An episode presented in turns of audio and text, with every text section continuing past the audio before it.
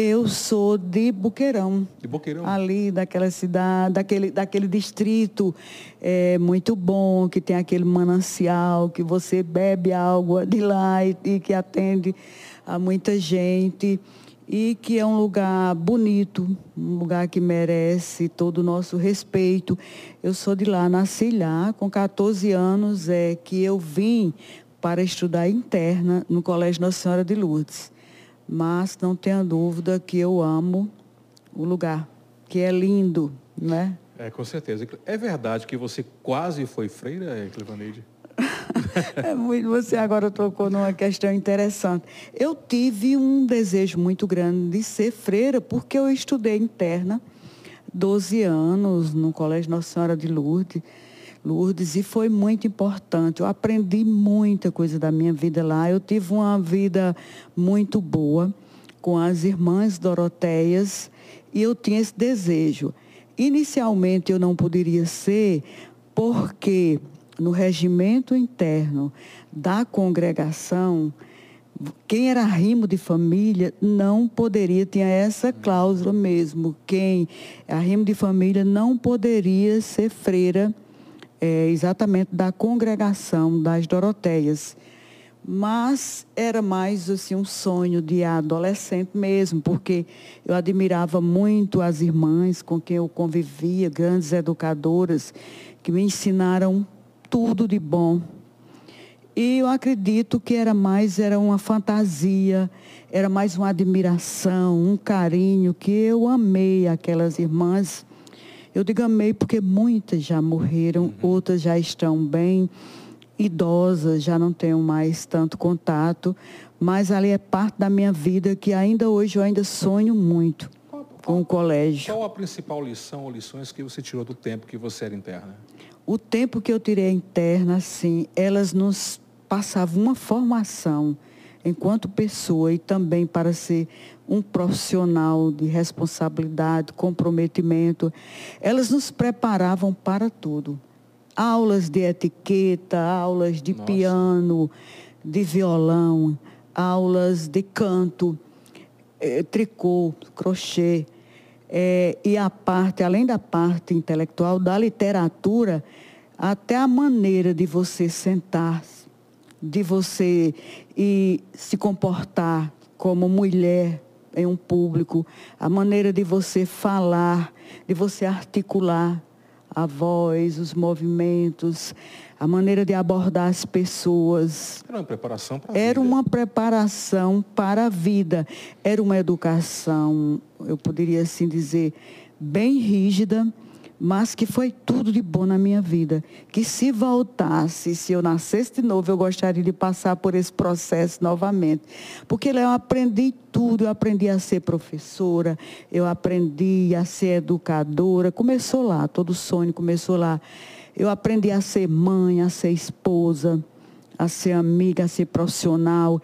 Eu aprendi a cozinhar, aprendi a bordar, aprendi uma infinidade de assim de atividades, aprendi atitudes que ainda carrego comigo hoje.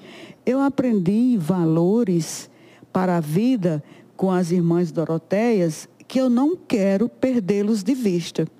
Eu quero continuar. Só me faz bem, ainda que um grupo possa considerar que está demodê, que está fora de moda, mas eu não considero. Assim, valores éticos e morais que elas me passaram, que foram impressos em mim, que eu gostaria de nunca perder de vista, de levar para todas as minhas gerações futuras, deixar é, para, para esse marco, para netos, bisnetos. Enfim, é, foi nessa linha, nesse contexto. Só tenho assim, eu não sei, eu sei que a vida tem muitos problemas. Porém, quando, como eu era muito jovem, adolescente, depois jovem, depois comecei a ensinar, eu terminei o pedagógico, tive tanta oportunidade lá, mesmo. A, lá mesmo, que elas, elas acharam que eu seria uma boa professora, me consideraram que eu seria uma boa profissional. Foi que elas colocaram. Eu termino o terceiro pedagógico em dezembro, em fevereiro, eu começo a ensinar num pedagógico. E eu toda feliz. Era um desafio muito grande, mas eu, pela minha juventude, eu nem percebi. Hoje eu pensaria duas vezes. Naquele tempo é assim, a época foi para mim algo fantástico. Hoje, se você, que, eu, que na época eu comecei a ensinar é, língua portuguesa, psicologia, filosofia, sociologia. Agora, hoje eu não teria nunca coragem de assumir unidades curriculares, que à época era disciplina, que eu não tivesse tanto domínio. Eu estudei muito, eu ficava me acabando de estudar à noite, de madrugada, para poder corresponder à confiança, à expectativa que as irmãs tinham em mim. Mas foram tudo de bom na minha vida. E Clivoneide era uma aluna comportada ou era uma aluna danada? É assim, eu participava de grupos é, de jovens, inclusive era, na época era o Grues, era, era Gruesc, sei que era grupo de estudantes com Cristo, né? E claro que eu já tinha uma consciência, uma sensibilização de fatos sociais, de direitos sociais, de direitos humanos. E às vezes eu era questionadora e às vezes de encontro a algumas ideias de algumas irmãs. E às vezes elas até diziam, você fique quieta, você está ficando muito rebelde. Já chegou a ficar de castigo? Olha, você vai ficar de castigo hoje. É, não, não, não cheguei a ficar de castigo, porque a educação delas era assim, era de chamar e conversar. Hum. E agora, como estudante, a época de ensino primário, porque lá é o seguinte, eu fiz o antigo primário, aí fiz a admissão Aí fiz a prova de admissão Nossa, para entrar na etapas. quinta série, para entrar no ginásio, que era o antigo ginásio. Depois a história, a legislação educacional foi mudando, a nomenclatura passou a ser primeiro grau, uhum. segundo grau, que hoje é fundamental, média, educação infantil, enfim. Mas eu era muito estudiosa. Uma vez eu chorei uma noite toda porque eu tirei um oito numa prova e até a, a, irmã chegou, você é muito orgulhosa, você é muito pernóstica, isso não pode acontecer, uma nota é uma, o 8 é uma nota máxima, você só quer ter a 9 e 10, isso não pode ser. Que tipo de pessoa nós estamos educando? Uma pessoa tão prepotente, arrogante, que Nossa. chora por conta de um 8, mas o que era interessante é que as irmãs Doroteias chamavam você em uma sala trancada no gabinete a Mata Superior está te chamando no gabinete. A gente ia Nossa, invocando todos os santos e todos os anjos, mas elas nos assim abordavam com muita educação, com muito respeito. Oi, Clivaneide, é, me corrija se eu estiver equivocado. Você também trabalhou lá, né? Para pagar eu, os seus estudos, você trabalhou não, também? Não, eu quando eu cheguei lá, eu simplesmente cheguei para estudar. Meu pai havia falecido. Meu pai era um homem culto, tinha passado pelo exército, um homem muito inteligente, muito preparado assim, intelectual. Embora não tivesse um, uma titulação alta, ele, tinha, ele chegou a fazer os primeiros anos do, do ginásio uhum. antigo, certo? Mas era uma pessoa que lia muito, a cultura dele era muito livresca. E era um homem que ele vivia além do seu tempo, além de ser muito antenado com as informações, ele vivia além do seu tempo. E a gente tinha uma vida muito boa, meu pai muito, um grande educador. E depois eu vim para o Colégio Nossa Senhora de Lourdes, para eu estudar, eu tive que trabalhar. Eu pagava meu internato, meu estudo com meu trabalho. Terminava as aulas, eu ia varrer as salas de aula e também a gente às vezes ficava na cozinha, a gente aguava jardim, regava o jardim. Exatamente era uma forma, era a contrapartida para teu estudo. Eu ouvi dizer que você, por lavar tanta louça e, e, e regar tanta planta, você disse, olha, quando eu casar, tiver minha família, eu não quero louça nenhuma, não quero planta nenhuma na minha casa. Foi mais ou menos isso? Meu Deus, quem foi que te contou isso? Pelo amor de Deus, Conrado. Era isso, é porque a gente ficava. Ah, tinha a novela e eu desejando assistir às novelas. E lá lavando Mas louça. antes a gente tinha que lavar a louça do jantar, de todas as internas e também das irmãs, porque lá era tudo muito organizado. E tudo terminava, já estava lavando, já estava montando a mesa, a mesa do café da manhã já ficava pronta. Depois que terminava do almoço, já colocava do almoço e assim sucessivamente. E eu ficava, eu dizia, mas eu tenho uma raiva de regar essas plantas. eram Aí, muitas plantas? Eram muitas, já, eram jardins, jardins bonitos, eu, quando eu me casar. Olha, na minha casa, eu, vou, eu não vou ter uma planta, eu só vou plantar cacto. e eu também não vou lavar um prato, porque eu já vou ter, minha cota já já esgotou. Esgotou. Eu não tenho mais condição para isso. E às vezes as, as internas ficavam, eita, sonhadora, não sei o quê. E eu, ah, mas eu vou sonhar e Deus vai me ajudar a realizar esse sonho. Mas na verdade, parece que ao invés de você não querer nada, você tem coleções de louça, é, inox, é verdade? Eu gosto da minha vida muito organizada. Claro que, como eu vim é, de muita luta, minha história é uma história de luta, eu gosto de ter minha casa muito organizada, eu gosto de receber visitas, eu gosto de quando alguém vai à minha casa, eu receber da melhor forma. E tem algumas, assim, alguns utensílios que eu guardo desde o início do meu casamento, com ah, muito ah, carinho. E tem assim, eu sou muito de valorizar a tradição, de valorizar o passado. Nós sabemos que hoje é tudo muito lindo, internet, a vida é muito deslumbrante com tudo que a modernidade oferece. Mas está superficial, né? Sim, é, não, tem muita coisa boa. Nós temos que ter o senso crítico, nós devemos ser seletivos, porém nós temos que valorizar o passado quanto os nossos antepassados nos deixaram de importante. Sim, sim, sim. O que nós somos hoje é fruto de toda uma história construída. Nós somos o resultado das, dos primeiros educadores que construíram essa história. Nós somos frutos, resultado, por exemplo, de um, de um negro que sofreu é, na escravidão, de um índio que estava aqui que era dono das terras quando o Brasil foi desconhecido.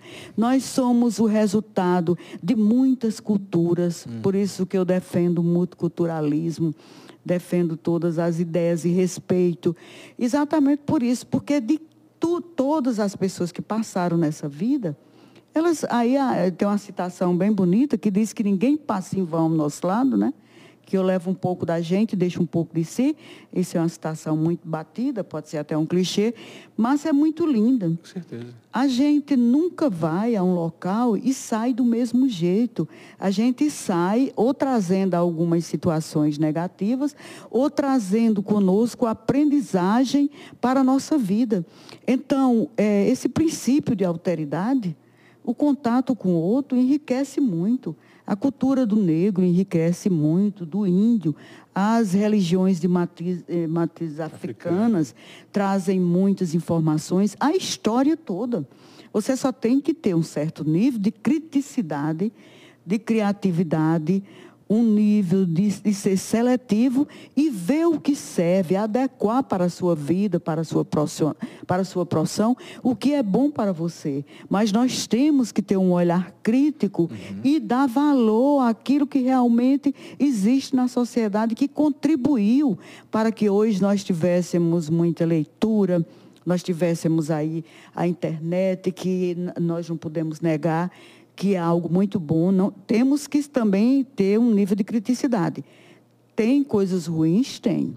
A gente sabe que o progresso, a internet, tudo isso pode trazer algumas complicações, implicações para a vida do jovem, para um adulto que não tem não seja muito crítico, que não, não esteja muito antenado, que não faz, não olhe é, as variáveis, nós temos que olhar todas as variáveis.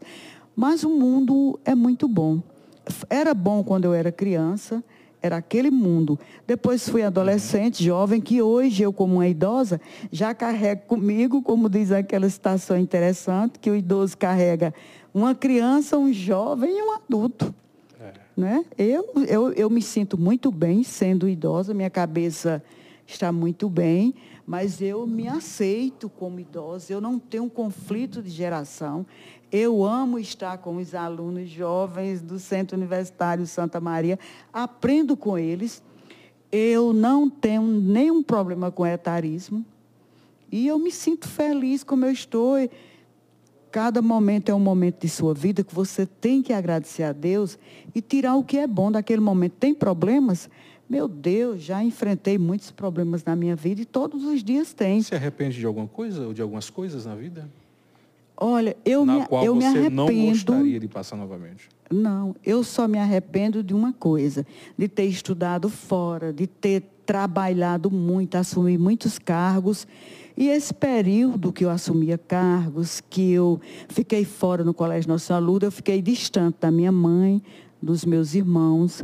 E depois eu assumi muitos cargos. Você e foi fiquei de- de educação? educação, gerente regional de Em educação. qual governo? Eu fui secretária de Educação no governo do município, do doutor Antônio Vitoriano. Eu também não posso deixar de registrar aqui que eu sou muito grata ao doutor Antônio Vitoriano. É uma pessoa da família minha, família do meu esposo.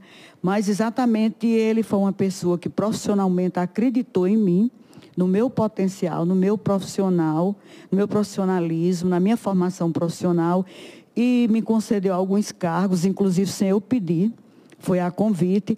Então, eu tenho muito respeito e consideração por doutor Vitoriano, Antônio Vitoriano de Abreu e toda a sua família.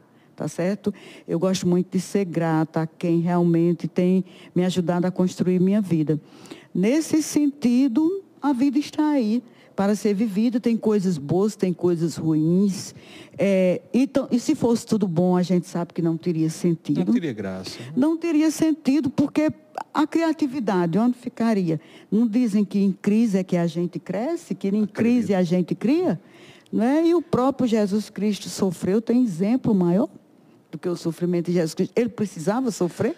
Eclivaneide, nós temos algumas pequenas surpresas para você hoje no programa. Inclusive, é, ver- é verdade que a planta que você mais gosta é a samambaia. Você já teve 15 samambaias na sua casa? Já.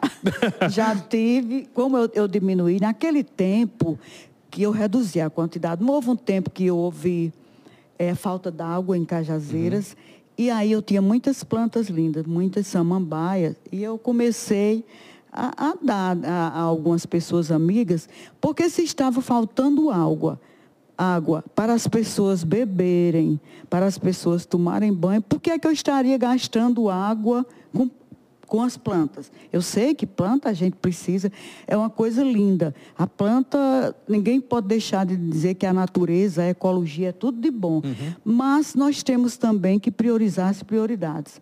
Ser humano é mais importante. Com certeza. Você acha que eu poderia estar é, regando um jardim, muitas plantas, enquanto em algum bairro da cidade Não tinha uma tinha criança que não tinha não água para beber, não tinha água para tomar banho. Era mais um nível de conscientização, sensibilização. E aí hoje eu só tenho uma. Tenho, eu tenho reduzido. Quando é uma planta frutífera, a gente pode investir mais, né, a água, porque vai servir para a alimentação da gente e de alguém. Mas só por decoração, desculpe, ao seu bel prazer, você tem que ter senso crítico, respeito pelo outro. Vamos colocar, produção, vamos colocar um vídeo, uma participação. Tem um pessoal aqui que fez questão de mandar um videozinho curto para lhe homenagear aqui na entrevista. Vamos com o vídeo. Você tem duas irmãs, é isso? Eu tenho nove, Nove? oito irmãs. Oito irmãs. Não, seis irmãs, comigo sete, e, do, e tenho mais três irmãos. Vamos colocar um vídeo aqui rapidinho. Coloca aí, produção. Liber...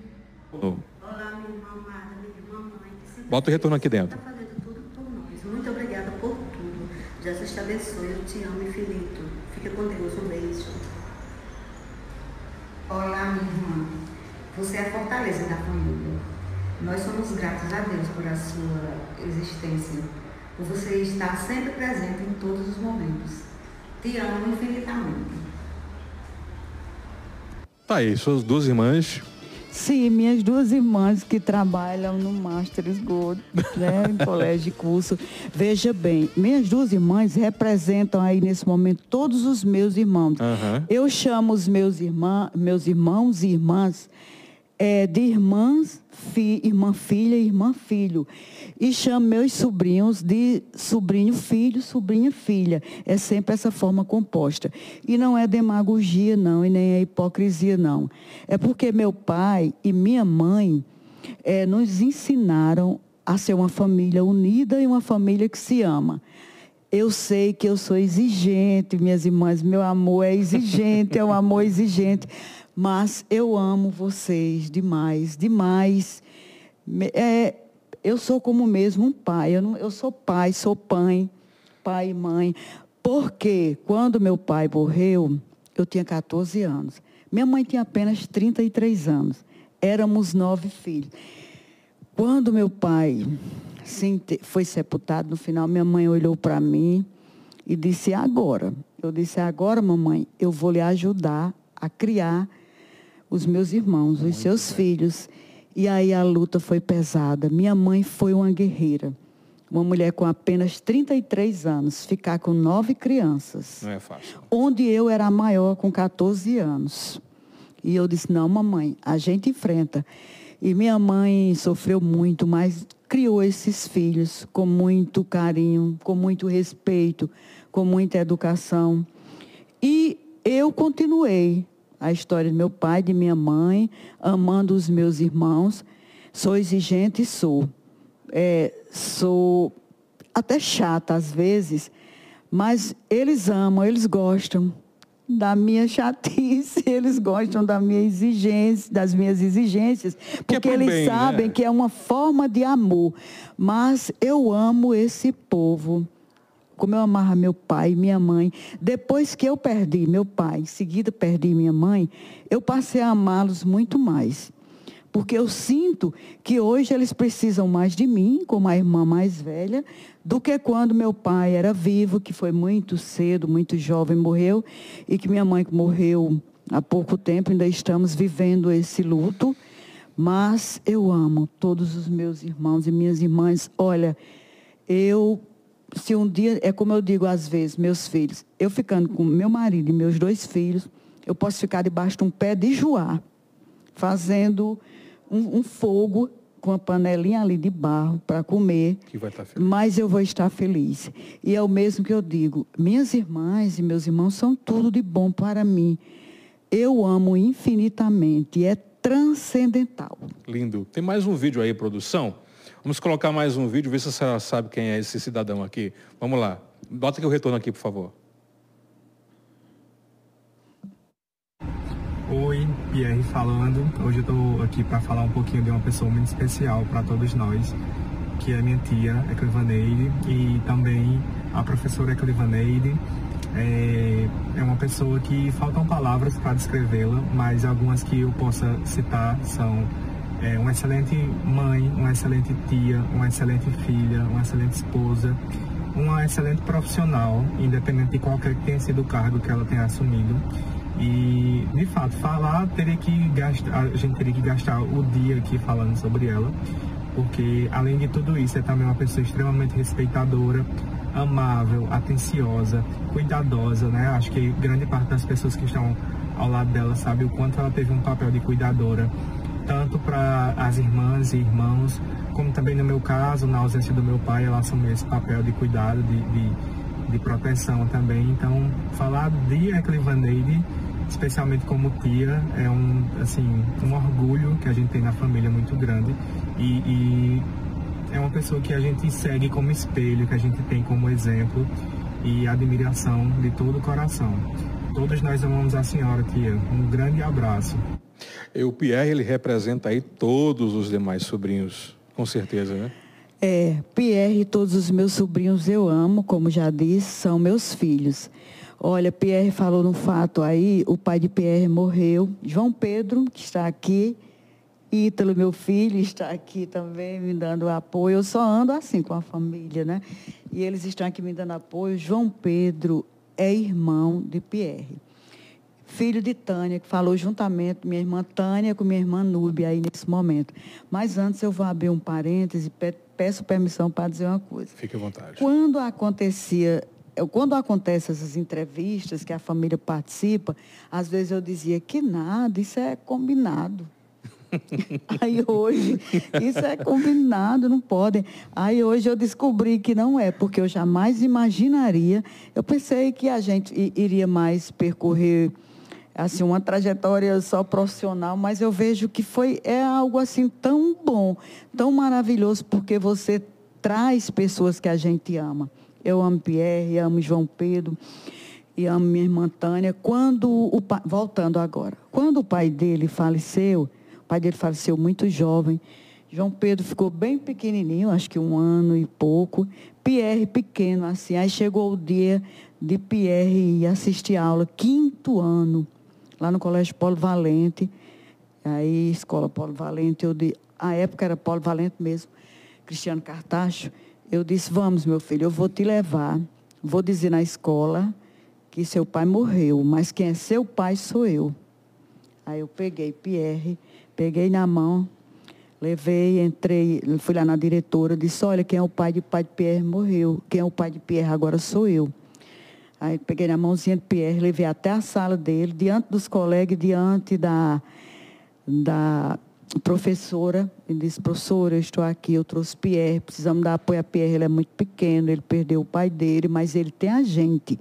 Eu sou o pai dele agora, junto com a mãe dele e com o irmãozinho dele. O que precisar para Pierre, eu estarei sempre presente. Então, a mãe dele também foi uma guerreira, cuidou sempre. Teve assim, eu acho que mesmo a sorte de minha mãe, ficou muito jovem com os dois, criou os dois com toda a educação, com todo o carinho, com todo o respeito, com o apoio de minha mãe, que meu pai já não existia mais neste plano, com o apoio de minhas irmãs, com o meu apoio, de forma que eu amo demais. Eu acompanho a trajetória de todas as minhas irmãs e irmãos e também dos meus sobrinhos. E eu não abro mão disso por nada nessa vida. Eles, juntamente com meu meus dois filhos, Rodolfo Ítalo, meu esposo Geraldo, é, minha nora Maria Eduarda, meu neto José Antônio, é, são que vai nascer, se Deus quiser. E a gente eu me sinto muito feliz. Eles são tudo na minha vida. Tudo, tudo. Eu, às vezes, digo assim, é, são o meu oxigênio. Coisa porque, boa. E acima deles, a Santíssima Trindade. Deus e...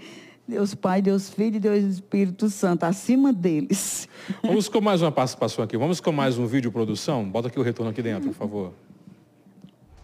Então, é muito fácil falar da professora Clivaneide, porque a minha mãe é só qualidades. Então, é uma mulher honesta, politicamente correta, muito direito em tudo que faz. Então, ela trata a todos com grande educação e respeito. É uma mulher que ensinou isso para os seus filhos.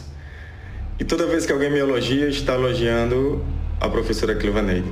Quando alguém me critica, está criticando a mim mesmo, porque ela só me ensinou coisa boa, viu? Então, eu só tenho a agradecer ao programa por estar aí, é, fazendo essa entrevista, essa homenagem para a mulher mais importante da minha vida e desejar um beijão e dizer que todos nós estamos muito felizes por sua participação nesse programa. Então, um beijo, mãe. Nós te amamos. Você representa a força da mulher brasileira. Olha aí, a força da mulher brasileira. Rodolfo, meu amor, eu, eu te amo. Você e Ítalo, meu Deus do céu. Eu amo demais, sabe? É, eu sei que pode até ser piegas dizer, a mãe tem que amar o filho, isso é claro, é evidente. Só que eu amo assim, não, não tem como dimensionar. Eu amo de uma forma inenarrável. Eu amo de uma forma que não se pode mensurar. A Rodolfo e a Ítalo, veja bem, é, eu acho muito bom, Rodolfo, colocar. Eu tento passar o que é de melhor para ele, juntamente com meu esposo, que meu esposo também é um guerreiro Geraldo. Geraldo é um homem muito ético, muito é, respeitador, educado, um cidadão mesmo, muito correto. Sabe, eu sou até suspeita, porque a esposa, claro que tem que dizer que o esposo é bom. Mas também eu posso dizer que ele é bem assim, turrão, sabe? Turrão. É, tem que dizer que ele. A verdade tem que ser dita. A verdade tem que ser dita. Mas a gente assim se entende bem a gente também discorda muito, que eu sou muito de discordar. Eu não sou aquela pessoa tão conformada de aceitar tudo. Nunca aceitava nem de minha mãe, que eu amava assim, loucamente, apaixonadamente. E a gente sempre acha que a mãe da gente é perfeita. Às vezes, quando eu elogio o Ítalo e Rodolfo dentro de casa, eles dizem assim, isso é conversa de mãe. Agora eu digo, Rodolfo, isso é conversa de filho. Te amo, meu amor, junto com o teu irmão Ítalo. É temos mais um videozinho, produção. Acho que é o último Sim. que está aí. Coloca aí o vídeo, produção. Boa tarde, amigo Caliel Conrado, os amigos da TV Diário do Sertão, essa competente TV que hoje recebe essa entrevistada que eu sou suspeito em falar alguma coisa sobre ela, porque eu sou o filho primogênito dessa super mulher. Eu uso esse adjetivo porque ela faz jus a isso. É uma, é uma mãe, é uma grande mãe, é uma grande irmã, uma grande filha, né? Uma grande esposa, amada por todos, amada pela, pela equipe que trabalha com ela, amada por, pela, por toda a família. Uma pessoa que é crente temente a Deus e ensinou isso aos filhos, ensinou isso a mim e a meu irmão, né? E a gente admira demais essa super mulher, eu a amo demais, né? E aproveitar para parabenizá-la pela, pela entrevista, né? E será uma super avó, eu tenho certeza, porque agora no meio do ano tá chegando aí o seu primeiro netinho, que é o meu filho. E um abraço, um grande beijo um grande beijo, mamãe. É assim que ela gosta de ser chamada pelos filhos. Maravilha, obrigado, Ítalo. Está preparada aí para ser vovó? Estou, estou preparadíssima. Desde quando eu estudava no colégio Nossa Senhora Luta, eu já me preparava para isso. Nossa. É, eu, eu te amo, meu amor. Meu Ítalo e meu Rodolfo. Olha, tudo que eu disse para Rodolfo, para não ser repetitivo, eu digo para Ítalo. Eu ainda digo, Ítalo, isso é conversa de filho. Mas veja bem, é, o José Antônio vai nascer. José Antônio é como se ele já estivesse lá conosco. A gente trata, a gente dialoga, a gente conversa, que é filho de Ítalo. E tem o nome José Antônio. Eu preciso falar dessa homenagem. Primeiro, eu sempre fui devota de São José todo o meu sofrimento na minha vida, eu fui devota de São José. Fui evangélica um tempo, porque minha mãe era evangélica. De qual igreja? Né? Eu fui da congregação cristã, passei um tempo na é, congregacional, mas eu fui mais da congregação cristã do Brasil, porque minha mãe era. Só que eu nunca me assumi totalmente como evangélica, porque eu sempre estava lá, mas eu sempre gostei muito da, da Igreja Católica, porque eu também amo muito Nossa Senhora. Uhum.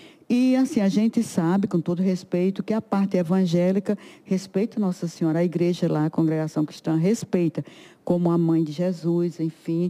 Mas eu gosto muito da devoção a Nossa Senhora, da devoção a São José. Meu avô paterno era José, meu pai era José, meu filho Ítalo é Ítalo José, e o nosso neto, meu e de Geraldo Carolino, vai ser José Antônio. Então, é, são muitos Josés. E é um nome lindo, em homenagem a São José, em homenagem a esses Josés da minha vida, porque é, que eu amo demais, desde o meu avô paterno, meu pai, meu filho, São José e agora meu neto. E é tanto que no dia 20, 22 de dezembro do ano de 2025, eu vou me aposentar de tudo, porque eu vou educar José Antônio, vou ajudar já, na educação. Já determinou a sua aposentadoria? Minha aposentadoria já, já é dia 22 de dezembro do ano de 2025. Mas eu não vou cuidar, dar banho em bebê, é, limpar bebê, não é isso não. Isso aí a mamãe faz, alguém que bota para cuidar, o papai faz. Eu vou educar. Você é uma educadora. Não é uma vovó boazinha que deixa fazer tudo. Não é uma, não é uma vovó que vai cuidar. Vou cuidar das fraldinhas. Cuido não. Eu vou cuidar da educação, da formação. Para a vida. E para a vida. Vou, quero estar presente. Às vezes eu choro. Ítalo sabe disso, e Rodolfo, porque eu digo, quando vocês estiveram, foram pequenos, eu assumi muito cargo. Se minha vida começasse de novo, eu não assumiria mais para deixar meus filhos, porque é muito importante, eu perdi parte. Claro que eu tinha que trabalhar, eu precisava trabalhar, tem as questões financeiras que uhum. envolvem o bem-estar da família, a qualidade da vida da família, mas eu não assumiria mais. Mas você foi um sacrifício para ajudar em prol deles, em prol deles e da em prol educação. da educação de muita gente. Quantas pessoas, através de sua influência, sua palavra, foram educadas e educadas para a vida, graças a você? É, Conrado. Então você tem seus outros, tem outros filhos aí que estão por aí Conrado, soltos. mas não é compensador. A sorte que minha mãe eh, morava vizinha a mim e tinha uma pessoa que cuidava dos meus filhos, sempre tinha pessoa lá em casa que cuidava dos filhos, mas eu não deixava meus filhos só com a pessoa. Mamãe tinha que estar junto. E minha mãe deu muito amor, deu muito carinho. Minha mãe era uma mulher muito íntegra. Uma mulher de uma alma linda, que eu sei que ela está com Deus. Uma mulher que só amou os filhos. Uma mulher mansa, uma mulher ética, sem ter estudado. Uma mulher que tinha o antigo primário. Mas na vida era, era doutora, era pós-doutora. Certo? E deu muito amor a meus filhos. Criou meus filhos da melhor maneira, não faltava nada. Tudo direitinho, mas eu nada compensa. Eu não assumiria os cargos que eu assumi, embora tenham contribuído para o meu desenvolvimento profissional, para a minha formação profissional, mas o bom mesmo é criar o filho. E isso, José Antônio não vai passar por isso. José Antônio vai ter uma avó presente, já que José Antônio não tem mais meu pai como bisavô, não tem mais minha mãe, né, como bisavó, mas vai ter a mim e a meu esposo, Geraldo Carolino, presente para amar, para educar. Eclivonete, você hoje é pró-reitora do Centro Universitário Santa Maria, antiga Faculdade Santa Maria. Como Sim. foi essa experiência na sua vida? Como foi chegar à Faculdade Santa Maria e hoje se tornar pró-reitora? Olha, é, há 15 anos que eu estou na Faculdade Santa Maria, que hoje é Centro Universitário de Santa Maria. Eu quero te dizer uma coisa. A Faculdade Santa Maria, hoje Centro Universitário de Santa Maria, é, eu não tenho palavras para dizer o que representa na minha vida. Assim, é uma história inenarrável. São fatos assim que são transcendentais que aconteceram. Contar com o apoio das duas reitoras, que é a professora mestre Ana Costa Godfábio e a professora doutora Sheila Nadjane Batista Lacerda. Assim, é tudo de bom na minha vida. Eu não sei nem se eu merecia tanto. Eu sou muito grata a Deus, porque tem tantos outros profissionais competentes, com titulação igual à minha, titulação melhor do que a minha, currículo igual ao meu, e, no entanto, eu estou lá. Eu estou lá porque elas me reconheceram, porque elas me valorizaram, porque elas sabem que eu amo a instituição. E amar não é amor com pieguice, não. Não é amor inconsciente, não. É amor exigente. É amor de zelar. É amor de saber que aquela instituição, que aquelas duas educadoras, as professoras Ana e Sheila, fizeram a diferença em Cajazeiro e na região. É, eu não posso falar, mas você não imagina o que aquelas duas educadoras e grandes empresárias, que são excelentes empreendedoras, fazem pela população local e regional. Você só sabe, ah, vamos usar aqui um, um- um- vamos usar aqui, como é que eu digo, um clichê. A sociedade conhece o que elas fazem só a pontinha do iceberg. O restante, a sociedade não conhece. Eu não vou divulgar, porque isso elas fazem muito assim. Elas não fazem para aparecer. De um lado, elas cuidam da missão institucional, dos objetivos, das finalidades. De, oi- de outro, ela elas cuidam da função social da instituição. E o que elas fazem pelas comunidades, assim, local e regional, você não tem dimensão, porque não dá para perceber tudo. Só percebe quem convive com elas há 15 anos, como eu convivo. Eclivaneide, acredito sim, piamente. É, você como educadora, você como uma mulher da educação, e, é, e você é excelente no que você faz, porque não é só eu que digo, todo mundo fala isso, né? Da sua qualidade como profissional, qualidade como pessoa, como mãe, enfim. Como é que você vê hoje a educação no Brasil? Você acha que está melhorando? Tem muito aqui melhorar? Esse, isso tudo que acontece no Brasil, a corrupção, essas coisas absurdas e monstruosas, é uma prova de que nós não conseguimos ainda entrar num nível de educação que transforme o cidadão? É, eu gostaria que houvesse mais investimento. Você acabou de falar numa palavra que é assim muito triste para que os nossos jovens passem a conviver a corrupção. Porque a gente vê que um, uma pessoa de alto escalão da sociedade, uma pessoa colarinho branco, faz, por exemplo, desvio de verbas que seria para medicamento, para educação, para alimentação, enquanto a gente vê o que aconteceu agora com aqueles índios e o que está acontecendo e que tem muita gente no país passando fome. Eu só queria que Deus tocasse no coração dessas pessoas. A gente, nós sabemos que tem muitas pessoas boas que estão no poder, em todos os poderes, porque não só existe gente ruim. Tem gente que ainda é sensível, é consciente e que tem empatia. Mas eu só gostaria que Deus colocasse empatia nessas pessoas que fazem corrupção, porque isso para o jovem é triste. É triste saber que os nossos jovens estão convivendo com a falta, é, deseducando em valores éticos, morais, religiosos. E a gente sabe perfeitamente que às vezes leva alguém a fazer uma corrupção, aí diz, não, mas é pequena. Eu faço, eu vou pegar e vou é, é, pegar uma prova, vou, vou colar, vou filar, eu vou fazer algo pequeno, mas isso é pequeno diante do que alguém faz no país. E a gente tem que ter cuidado, enquanto formadores, enquanto educadores, de não deixar e mostrar ao jovem que se começa a ser corrupto com uma pequena ação, Exatamente. com uma pequena atitude.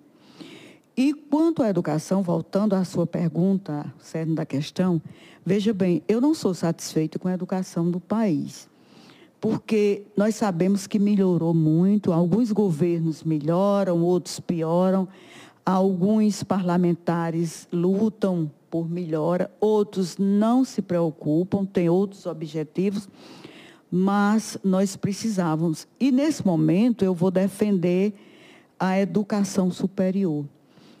Eu sei, existe ProUni, foi muito bom, existe FIES, muito bom, ninguém vai dizer que não é bom, porque através do FIES e do ProUni, o filho do trabalhador que não teria condição de mandar um filho estudar em João Pessoa, em Campina, em outra, em outra cidade que não fosse em Cajazeiras, é, não teria condição. E agora eu vou também falar da Santa Maria. E hoje, que nós temos várias instituições dentro de Cajazeira e na região, mas eu vou falar de, da Santa Maria, do Centro Universitário de Santa Maria, UniFSM, nós temos aqui que quando as professoras. Ana e Sheila instalaram aqui uma educação superior, e esses cursos da área de saúde, que aqui não existia, e elas tiveram uma visão brilhante, uma visão iluminada pelo Espírito Santo de Deus, que hoje o filho de, da pessoa, do agricultor, da pessoa lá da periferia, do homem, do homem que tem um salário baixo e de famílias carentes estão estudando Exatamente. na faculdade, através de ProUni e através do FIES. Eu só posso é gostar disso saber que as pessoas mais vulnerabilizadas estão sendo contempladas. Isso é bom para todos. Porém, o ideal era que também tivesse mais, uma forma mais democrática, mais flexível de se conseguir esse fiéis e esse ProUni. Que fosse algo, que fosse uma política pública educacional, que fosse assim menos exigente, que fosse mais acessível, que fosse para todos tá certo? Porque é bom informar que hoje, no Centro Universitário Santa Maria, tem o, edu, tem o programa Educa Sertão e Educa Cidadão, que faz a diferença na região, na cidade, local e regional. Por quê? Porque aquelas pessoas, até filho de pessoas que ganham um salário mínimo, estão lá na faculdade estudando. Porque as professoras Ana e Sheila estão propiciando, estão promovendo essa formação através desses projetos. Isso a gente se sente feliz. A gente, eu me sinto feliz. Por que é que eu amo o Centro Universitário Santa Maria? Por que é que eu admiro as professoras Ana e Sheila? Ah, você pode estar bajulando. Não estou bajulando. Nem elas precisam de bajulação. Nem é do seu perfil. Nem eu preciso também. Né? Eu trabalho, eu tenho coragem de trabalhar, Deus me deu competência e me deu as duas reitoras que me valorizam, que me respeitam. Então, veja bem, o que elas fazem é algo que a gente vê. O que as professoras e fazem, nós não teríamos oportunidade de ver se elas não fossem que elas são. Que elas têm é, empatia, elas têm respeito, elas veem o social como algo que é importante de realizar. Quer dizer, recentemente, o que é que o Centro Universitário de Santa Maria vai fazer? Vai construir um anexo aqui, um complexo do Hospital Laureano. Elas vão construir para a população de Cajazeiras e da região e vão entregar à população. E elas dizem, não é da Santa Maria, não é da prefeitura, é da não é do Estado, é da população. E só ainda não começou porque estão esperando aí os trâmites, escritura, uhum. mas as reitoras disseram que na hora que estiverem com a escritura na mão, comece imediatamente e entregará aos poderes públicos isso em ponto de funcionamento. Deus abençoe então, e sabe por que elas fazem isso? Pensando naquelas pessoas que têm câncer, que se deslocam para João Pessoa para fazer os tratamentos de quimioterapia, radioterapia e a sensibilização é, o, a humanização delas é, chega até aí. E outras questões mais. Então, elas, elas trabalham de uma forma muito facetada, não é só na saúde, não é só na educação, elas veem a questão social, elas veem a questão é, de, de é, comercial, elas veem as pessoas também que não são estudantes e dão apoio, elas dão apoio através de patrocínios, que você nem imagina, patrocínios que às vezes é, nem divulgam muito o nome da instituição, mas elas estão para a população. Então, são muitas variáveis que envolvem é, o funcionamento do Centro Universitário de Santa Maria. E eu falo isso sem medo, estou falando para um público, porque eu estou falando a verdade, uhum. tá certo? E não é elogio, porque o que é justiça, o que é reconhecimento e o que é verdade não é elogio. É verdade. Eclivaneiro, nós já estamos caminhando para o final do programa. Eu quero fazer um jogo rápido com você, em que eu pergunto algo, digo algo, e você diz o que vem à sua cabeça uhum. ou uma reflexão. Felicidade, você é feliz? Eu sou feliz, porque ser feliz, primeiro é ter Deus. E você agradecer a Deus tudo que você tem. Porque não adianta você sonhar, é, sonhar coisas impossíveis. Eu tenho que ter uma realidade palpável. Sonho é meta, meta se atinge. Eu sou feliz pela família que eu tenho, pelo emprego que eu tenho, pela pessoa que eu sou e pelas oportunidades que Deus me deu. Eclivaneide aí dentro, como é que está? Aqui eu estou muito feliz, emocionada, que eu não choro em público. Eu tenho todo esse domínio, tá certo? Depois eu vou lhe ensinar uma técnica para não chorar em público. Mas ouvindo Tânia, ouvindo Núbia, minhas irmãs, ouvindo Pierre, ouvindo Rodolfo, Ítalo, eu fiquei com vontade de chorar. Eu estou, é impossível não se emocionar. Tá certo? É impossível não se emocionar. Eu lhe agradeço demais. Isso me deixou assim nas nuvens. Estou muito feliz, muito relaxada. por exemplo, um momento desse é um momento de felicidade. Você ouvir e ver aquilo que você não esperava. Quer dizer, uma surpresa dessa é um momento de felicidade. Tem problemas, mas os problemas a gente resolve a curto, médio e longo prazo. Uhum. Eclivaneide, você tem medo de quê? Medo de ter medo. eu já tive muito medo quando eu era adolescente, no Colégio Nacional Luz, de alma. Alma? Alma. Porque o colégio era muito grande, eu tinha medo de entrar nos ambientes. Porque também eu, eu, minha infância foi em Buqueirão, um distrito bem pequenininho, todo mundo tinha medo de alma lá. E eu cresci com medo de alma. Quando eu cheguei, Nossa Senhora Lourdes, as irmãs diziam, meu Deus, quem já morreu não vem fazer nada com ninguém. Tenha medo dos vivos. Depois eu passei a dizer, a gente tem que ter medo do vivo que faz mal. Oi, é verdade quando você era, era menina, você gostava de beliscar suas coleguinhas? Eita, vou dizer. Mas, meu Deus, eu não fui essa menina tão santinha, não. Tão boazinha, não. Eu beliscava, eu achava bom beliscar, maltratar. E, mas meu pai, que era um grande educador, meu pai me castigava bastante. Minha mãe era mais mansa, porque já tinha meu pai para castigar.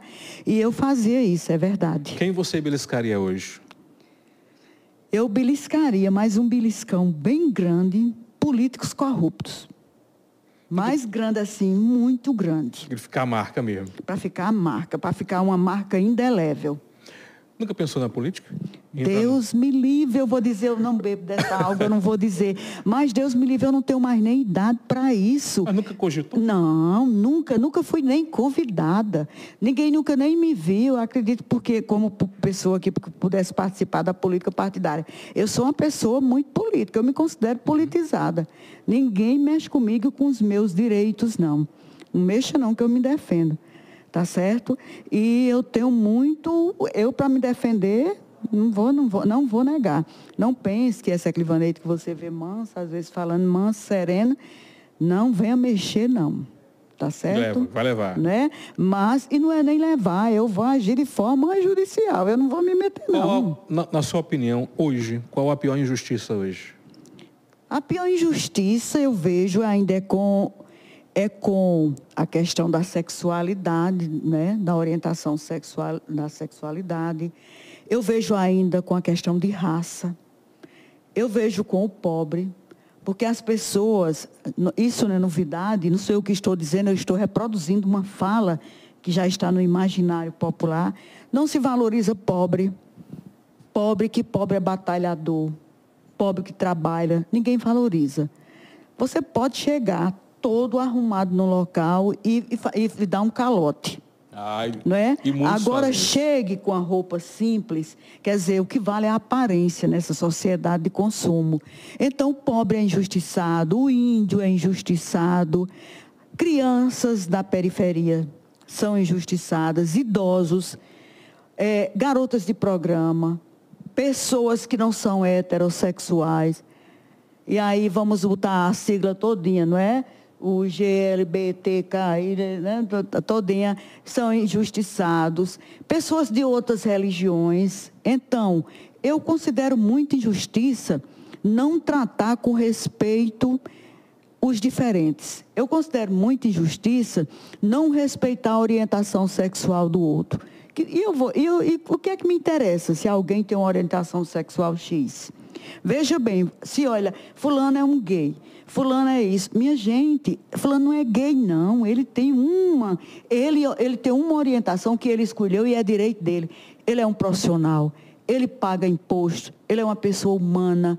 Ele Exatamente. tem suas essências, ele tem sua história, ele tem suas ideias, ele contribui com a sociedade, é um trabalhador.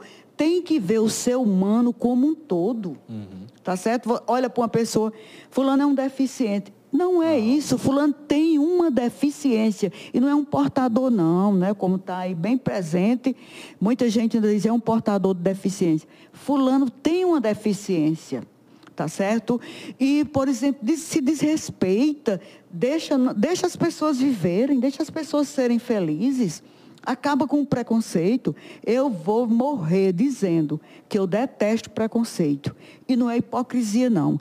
Quem convive comigo sabe, minha família, meus colegas de trabalho, não é hipocrisia, mas a gente tem que levantar essa bandeira, empunhar essa bandeira. Abaixo o preconceito com o pobre, abaixo o preconceito com a pessoa que tem outra orientação sexual, que tem outra religião, abaixo o preconceito com a pessoa que tem outra cor. Que diferença faz? Na essência, ser branco, ser preto, ser amarelo. É verdade. Que diferença faz? Todos nós pagamos impostos, todos nós temos uma família, todos nós temos uma vida, todos nós temos problemas existenciais, todos nós temos, amamos alguém. Todas essas pessoas que são discriminadas na sociedade, tem alguém que ama, tem um uhum. pai que ama, tem uma mãe é que ama, tem um filho que ama. Gente, vamos ser felizes. Deixar as pessoas serem felizes também. Eclivaneide, se você fosse fazer um pedido a Deus e pudesse ser atendido imediatamente, qual seria? Meu pedido imediatamente seria comida na mesa de quem não tem, respeito ao negro, respeito ao índio, respeito às orientações, às pessoas que têm outras orientações sexuais, respeito ao pobre, que não é respeitado. Às vezes é digno, às vezes não, que a população tem muita gente digno, honesto, trabalhador, educado, mas não é respeitado porque não tem poder, porque não tem dinheiro, porque não anda com roupa grifada, porque não tem um cargo. Então, tudo isso, isso eu estou lhe dizendo, eu digo para o mundo inteiro ouvir. Mas eu tenho, isso eu tenho dentro de mim, eu não vou dizer, eu sou inquieta com isso. Se não fosse educadora, seria o quê? Freira? Se eu não fosse educadora, eu seria freira educadora. Você foi ban... chegou a ser bancária também, não é? Eu, eu fui trabalhar no Banco do Brasil, mas era um contrato Uhum. temporário, uhum. porque era o banco que a carteira agrícola, à época tinha esse nome carteira agrícola, estava com muitos contratos rurais e eles selecionaram é, na sociedade alguns jovens que pudessem trabalhar e eu fui uma das selecionadas. Passei esse tempo, aprendi muito mas eu gosto mesmo é de ensinar. Eu não queria ser bancária, eu, não, eu precisei ser. Foi muito bom na minha vida, deu um empurrão muito grande financeiro à época, a minha mãe, a meus irmãos, a minha família, que eu sempre cuidei da minha família, mas o que eu nasci para ser foi professora, porque eu pegava giz, carregava giz da escola, que todo menino carrega, né? E eu carregava também. Giz colorido, tudo para em casa dar aula, minhas irmãs, desde pequena. Então, eu amo ser professora. Sobrevivi até hoje e estou bem como professora. Quem quiser ser professor, pode ser. A gente é feliz também sendo professor. Agora, todos, todas as instituições têm que reconhecer como a, o Centro Universitário Santa Maria reconhece. Muito bem. Eclivoneide, obrigado pela sua participação, adorei a entrevista. Eu queria passar mais umas três horas, porque teria muito mais assuntos. Mas vamos deixar para depois, né? Eu que agradeço. Para mim foi uma honra entrevistá-la. Falei isso para você. Não é missa de cor presente. Eu acho que você... Acho não, eu tenho certeza que você é uma das grandes representantes da nossa educação. Para mim foi uma honra imensa. Gosto de você. Não tenho muita intimidade, mas gosto e admiro você por tudo isso que você demonstrou, mas pela sua sinceridade, pela sua inteligência, pela sua, pelo seu senso de, de justiça, pelo seu lado humano. E admiro isso de todo o meu coração. Muito obrigada. Trabalhamos juntos, muito obrigada. Trabalhamos juntos ainda, foi muito bom, né? E a gente pode se encontrar em outros momentos, até em trabalho. Eu também admiro o seu trabalho, agradeço o seu reconhecimento. Digo que mesmo sendo idosa, tenho muito que aprender e vou aprender e tenho muito que trocar assim, o feedback é, é aprender e ensinar a vida inteira e ser, como diz a música popular, um eterno aprendiz. É isso que eu quero ser, mas eu te agradeço de coração. Foi muito bom. E sabe por quê? Porque você fez essa surpresa. Eu não esperava que minha família fosse estar aí nunca. Você me deu uma satisfação interior, você me deu uma tarde linda. Que bom, linda, que eu nunca esperei ter. Deus te abençoe. A todos Profissionalmente e pessoalmente. Muito obrigada.